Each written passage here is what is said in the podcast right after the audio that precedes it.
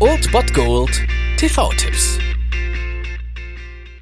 Tagesagt und moin, hier ist wieder euer Filmkonsigliere Margie und wenn ihr auf Fremdschämen TV von RTL verzichten könnt, aber mal wieder Bock auf einen anständigen Film habt, dann hab ich vielleicht genau das Richtige für euch, denn hier kommt mein Filmtipp des Tages.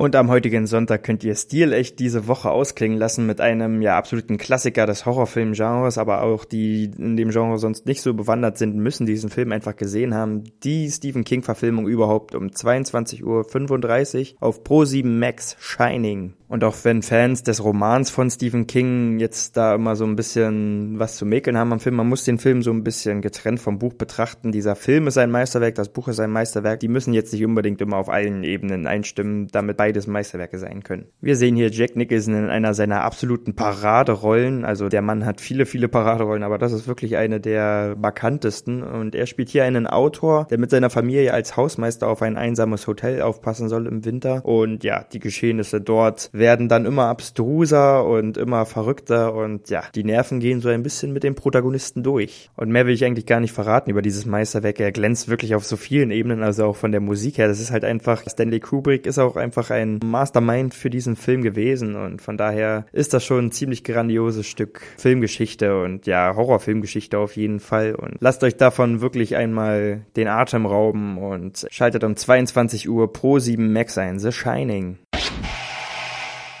Das war es mal wieder von meiner Seite. Den TV-Tipp findet ihr auch nochmal unter Ernst FM. Dort haben wir auch noch einen Trailer für euch. Und ansonsten hören wir uns täglich 13 und 19 Uhr. Ihr habt auch heute wieder die Wahl zwischen Filmriss und Filmtipp. Und ich bin dann mal weg. Macht es gut, Freunde der Sonne.